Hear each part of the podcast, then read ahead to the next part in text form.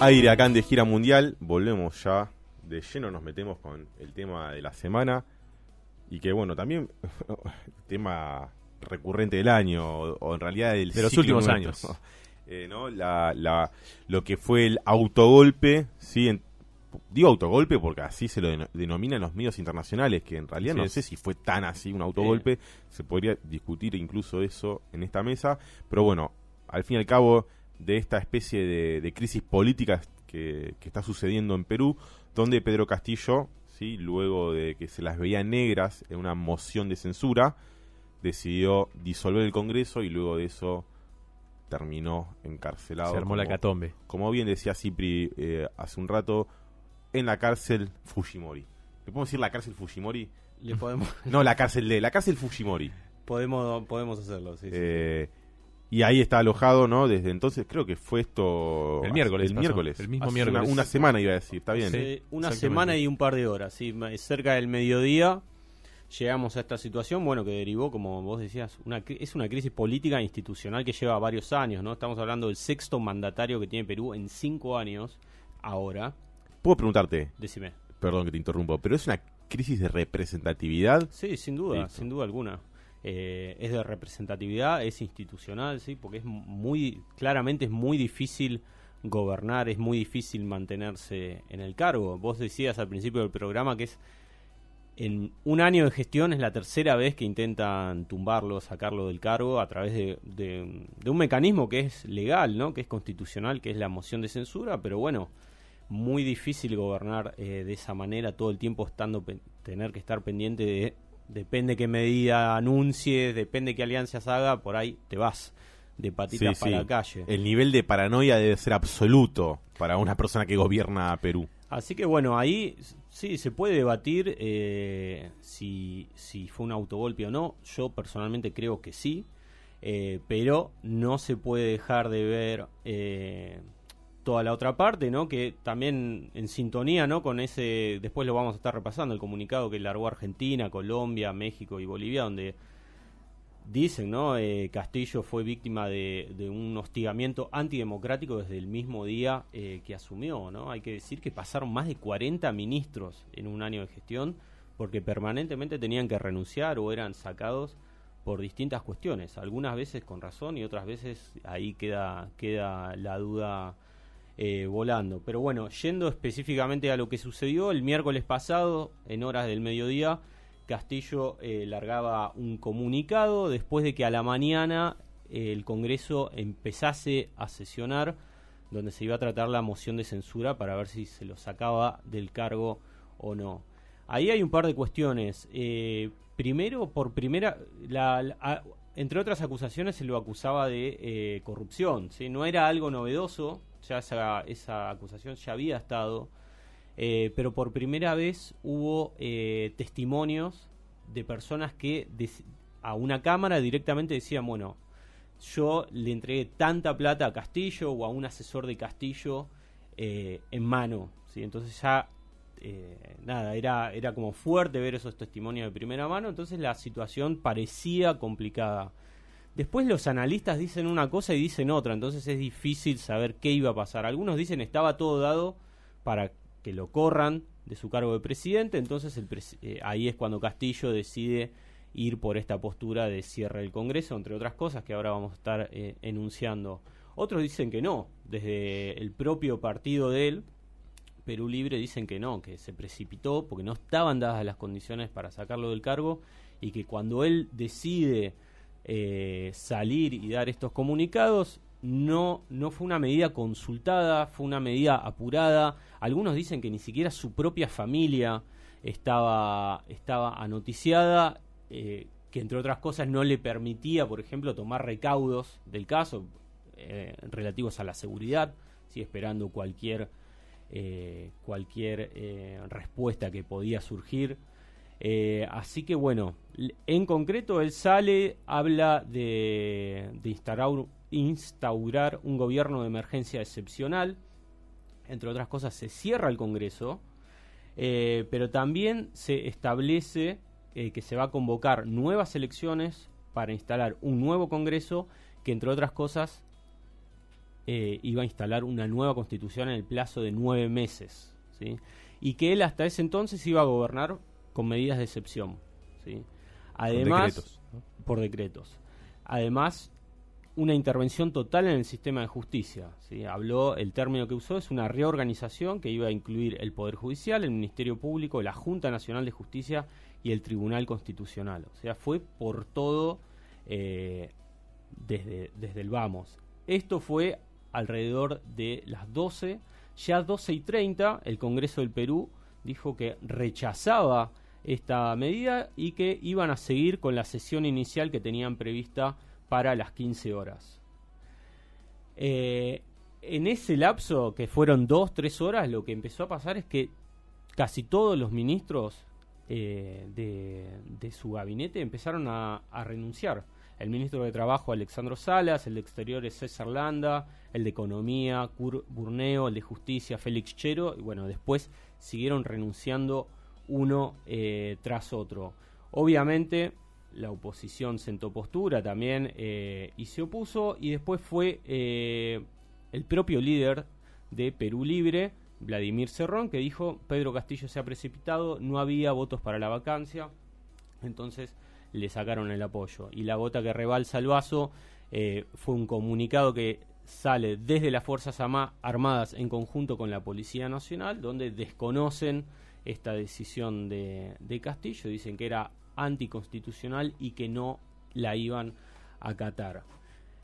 Y ahí empiezan a pasar eh, otra serie de cosas. Él parte en un auto desde donde estaba, se supone que se cuando vio que bueno, todo el gobierno se derrumbaba, se dice que se sube al auto en dirección a la embajada de México, ¿sí? donde iba a pedir asilo. ¿A dónde, iba, ¿A dónde iba a ir a pedir? Y ahí, bueno, ahí hay distintas versiones. Lo que se dice es que por el estado del tráfico de Lima, eh, una ciudad capital con muchísima gente. Y aparte estallada, porque estallada imagino, que después esta noticia. Exacto, la, la comitiva presidencial iba muy lento y eso dio tiempo a las comunicaciones de la policía donde finalmente le, le, comunican al jefe de su custodia, que estaba con él obviamente, eh, que lo tenía que detener, ¿sí? que estaba por fuera de la ley, entonces que lo tenía que detener. Y ahí hay unas imágenes que han circulado de gente que nada, que estaba en su casa, empezó a filmar por el balcón,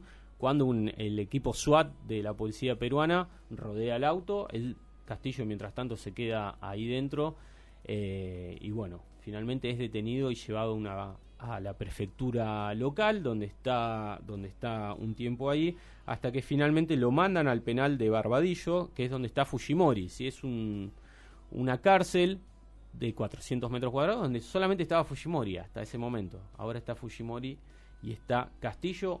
Hoy día Castillo sigue eh, sigue detenido la justicia, mientras tanto, aceptó procesarlo. La fiscalía está pidiendo 18 meses eh, de prisión.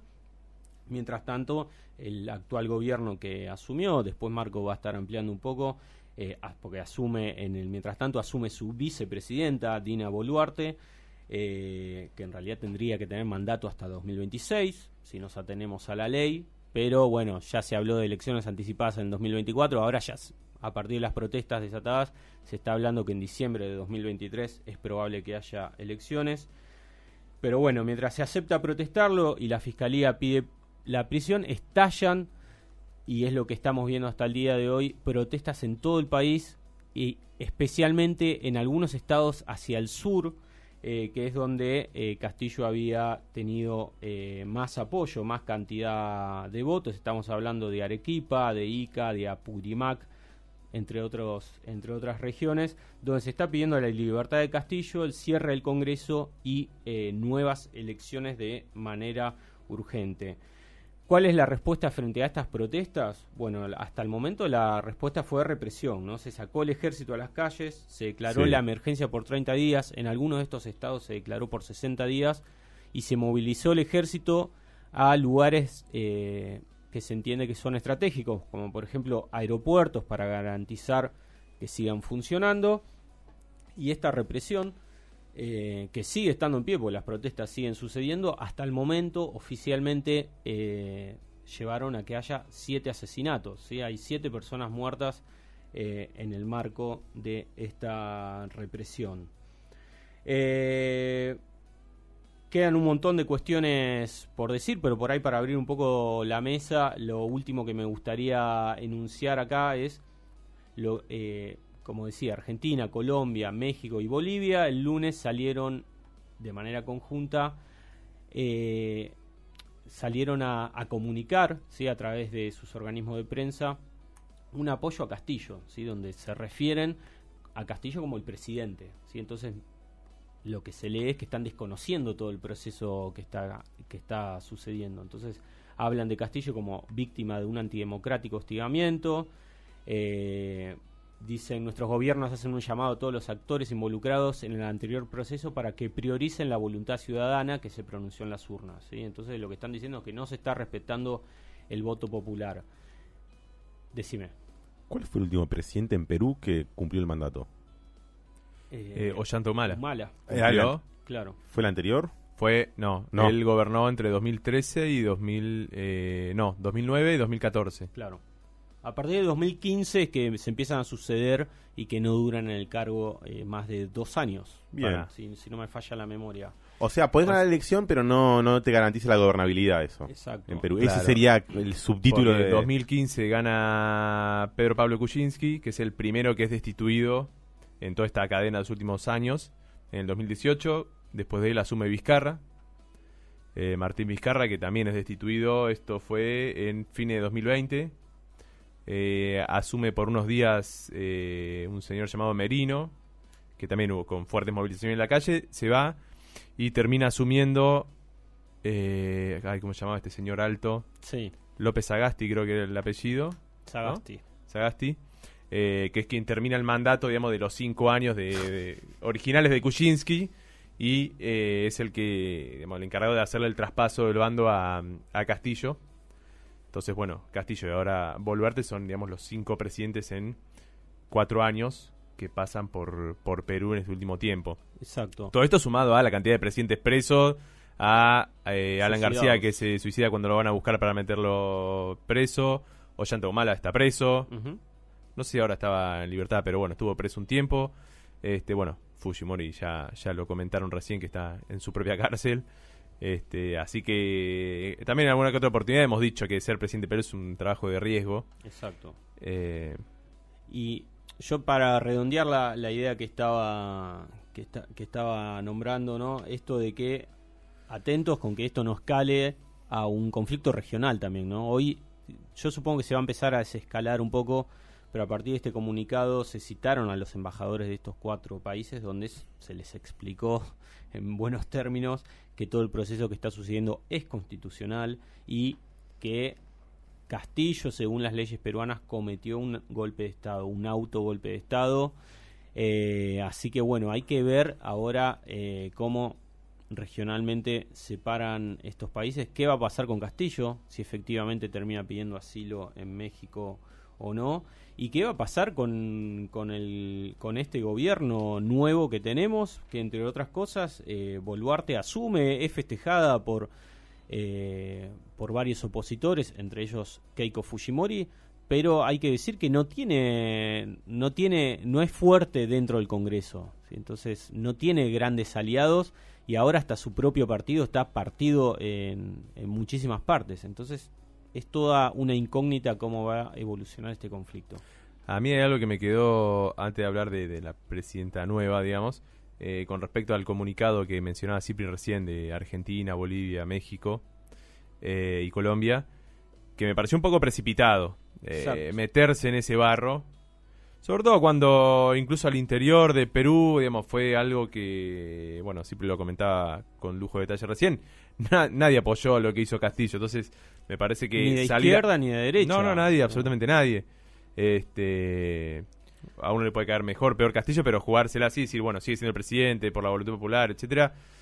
Me parece que se entra en un terreno complejo en términos de relaciones diplomáticas. claro. no sé si convendría. No. Yo creo que no conviene y yo sentí lo mismo. Dije que precipitado, pero después también pensaba, pasaron cinco días. O sea, no fue que en, no, no, en no el fue fragor del momento, en caliente lo largaste. No, tuviste cinco días para elaborar. O sea que estuvo pensado ese documento. Sí, sí, eso A mí, no sé, es raro. Ni siquiera tuviste, es que Argentina tiene la relación con, o los políticos argentinos no tienen la relación con Castillo que por ahí pueden llegar a tener con Lula. Entonces, claro. bueno, ahí sí salís con toda esa No, pero mismo podés pedir por las garantías de Castillo, que está bien, pero sin meterte tan de lleno en la política interna de Perú. Conozco todo gobierno que viene. No, me pareció, por ejemplo, que pidieron que intervenga la Comisión Interamericana de Derechos Humanos para ver el, todo el proceso judicial de Castillo, está bien. Pero bueno, eh, después meterse en la cuestión interna. Para mí, también otra cosa me llamó la atención de toda este, esta semana de revuelo. Es decir, bueno, Castillo sale, da este discurso donde cierra propone cerrar el Congreso, etcétera y ahí un montón de, Bueno, se empezaron a ver un montón de analistas que comparaban esto con lo que fue el, el autogolpe de Fujimori en el 92, donde hay una diferencia básica, es que Fujimori tenía el apoyo de un sector mayoritario de las Fuerzas Armadas, lo cual para hacer un golpe de este estilo o una medida tan fuerte de este estilo, sí, claro. guste más o menos, es necesario tener ese apoyo. Y también tenía apoyo de sectores de la población. ¿no? Acá, ya de entrada, Castillo entra en un gobierno bastante debilitado por más que ganó la segunda vuelta, que en la primera vuelta fue eh, de los candidatos más votados, digamos, pero nada más que el 20 por, no llegó ni al 20%, digamos, no es que tuvo eh, estuvo a un punto de, ganar en primera vuelta y tuvo que ir a, la segunda por, bueno, cosa del destino, sino que ganó con eh, poco margen, recordemos que era un tipo que en, los medios no había ni su foto, ¿no? Cuando se mostraba quiénes iban al balotaje estaba Keiko y una silueta, negra. que simulaba ser Pedro Castillo.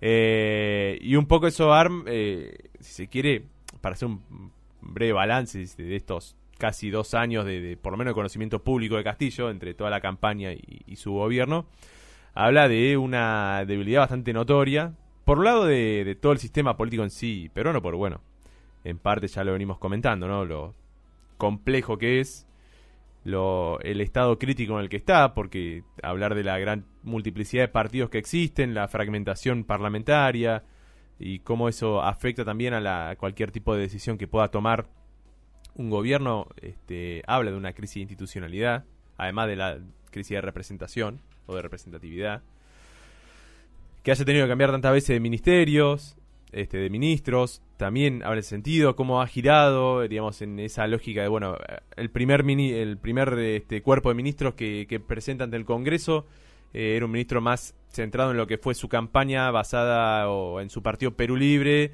y las alianzas que hizo para la segunda vuelta con sobre todo algunos sectores más progresistas de, la capital de Perú. Eh, y que después eso, sobre todo a partir de la designación de Guido Bellido, que fue su primer intento de primer ministro, eh, que era una figura importante dentro de Perú Libre, fue bastante denostada por, la, por su oposición.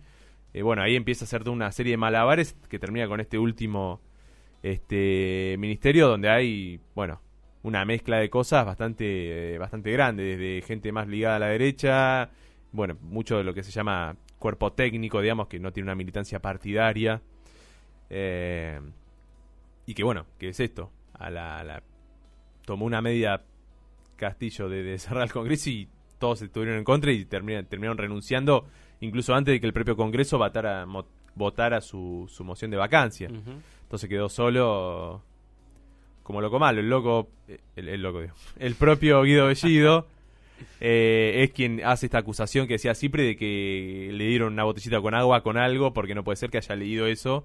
Además, bueno, está el video donde lo lee bastante tembloroso, no se nota tampoco una persona segura, ¿no? Al, al dar ese discurso, entonces también es toda bastante rara la, la secuencia. Eh, pero bueno, sí que hay que seguirlo a ver qué pasa, sobre todo esto en su proceso judicial. Presidente ya me parece que no, no, va a volver a ser. Pero no es menor que haya gente movilizándose pidiendo por su liberación. Porque, sobre todo en los grandes medios, eh, la figura de Castillo se lo denostaba bastante. Y es una persona que por más que no tiene una base social y un apoyo muy grande, bueno, en el interior del país tiene su... Ahí está su juego, me parece o su juego, su apoyo, como lo querramos ver. Y no es para menospreciarlo tampoco. No. Dentro de las figuras políticas de la política peruana, justamente, bueno, tampoco hay nadie que sobresalga como para decir, bueno, sea, salvo la figura de Keiko Fujimori, pero por la historia del padre más que por, por la de ella en sí, eh, que seguramente va a haber cuando haya otra elección, se va a presentar de vuelta, pero no hay nadie que, que aparezca así como una figura que pueda llegar a tener algún tipo de, no sé si beneficio o algo por el estilo. Y en cuanto a Dina Boluarte, rápido por ahí para comentarlo, que es eh, su, bueno, era su vicepresidenta de, Castillo, que tiene 60 años, que es abogada, que es de Apurimac, de esta región del sur, una de las regiones que está con mayor cantidad de movilizaciones, como mencionaba Cipri más temprano. Apurimac es un departamento, está ahí pegado a, Cusco, entre Cusco, Arequipa y toda la zona del sur este, andino de Perú. Que formalmente es militante Perú Libre, pero que tuvo encontronazos con su propio partido. Ella criticó públicamente a Vladimir Cerrón, que es el líder del referente Perú Libre, y eso lo hizo que un poco la corrieran, ya una vez en el cargo, pero la corrían, digamos, de la mesa chica del partido. Entonces, asume como presidenta, pero no tiene una base social de apoyo, ni social ni, ni, aparato partidario, digamos, para bancar sus decisiones. Por eso es que los primeros ministros que designó, digamos, el primer este, cuerpo de ministros que, designa es un ministerio esto, bastante lo que se conoce como técnico, ¿no? No muy metido dentro de la izquierda peruana, ni, ligada al partido Perú Libre, ni nada por el estilo, sino gente que, bueno, tenga un conocimiento técnico en las áreas en las cuales son designadas. Y está la discusión esta de, bueno, qué pasa con su mandato, ¿no? Formalmente debería gobernar, o el mandato con el que gana Pedro Castillo debería ir hasta 2026. A los pocos días de asumir habló de llamar elecciones en 2024 y ya hoy se está hablando de diciembre de 2023, que igual es un año, digamos, tampoco es un periodo corto de tiempo, pero bueno, todo y ya después de haber declarado el estado de excepción y represión en, las manifestaciones y todo tipo de cosas, me parece que el clima está un poco caldeándose todavía más y hay que ver qué decisión se termina tomando, si es que se adelanta más o si se pacta sobre todo con los partidos de la oposición esta fecha como para poner un paño de agua fría sobre la situación y ver si se aguanta de acá un año eh, en este contexto. Que lo dudo. Yo personalmente sí, lo dudo. Sí, seguramente. Pero ya pensar que a partir de las protestas en la calle tuvo que adelantar todavía un año más las elecciones, o sea que está funcionando la presión en las calles, yo creo que va a envalentonar todavía más a, quienes están saliendo a protestar. Y una cosita me, me, olvidé de decir, pero que me pareció no es un dato menor. Las últimas encuestas daban que Castillo tenía una imagen negativa bastante alta, entre el 60 y el 70%, pero más alta tenía la imagen negativa al Congreso también, ¿no? Como para ver que también estas protestas, muchas de las consignas tienen que ver con esto, con cerrar el Congreso, llamar elecciones ejecutivas y legislativas. Claro, que se vaya Pedro, pero que se vayan todos. Ese que se vayan todos está bastante presente en eh, muchas de las manifestaciones en diferentes partes de Perú.